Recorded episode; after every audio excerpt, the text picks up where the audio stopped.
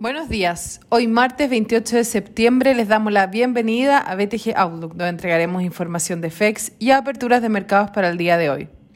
El tipo de cambio abre en 798,5 sobre el cierre de ayer con las bolsas globales operando a la baja, arrastrados por el sector tecnológico ante nuevas alzas en las tasas bases.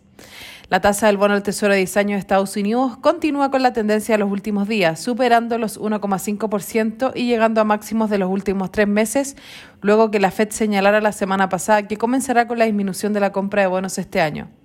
Las tasas más cortas alcanzan niveles de febrero-marzo de 2020.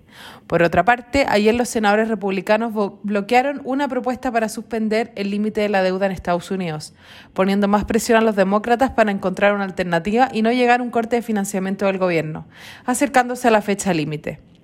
El mercado estará atento hoy a la exposición del presidente de la FED y de la secretaria del Tesoro ante el Senado.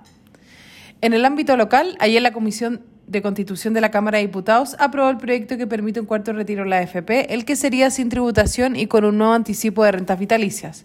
Hoy se votará el proyecto en la Cámara de Diputados.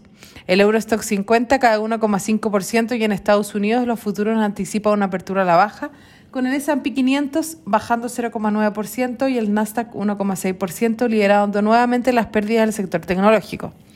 Por su parte, en Asia las bolsas cerraron mixtas, con el Nikkei retrocediendo 0,2%, mientras la bolsa de Hong Kong rentó 1,2% y el CSI 300 de China 0,1%. Los commodities operan de forma dispar, con el cobre perdiendo 0,5% y el petróleo WTI avanzando 0,7%.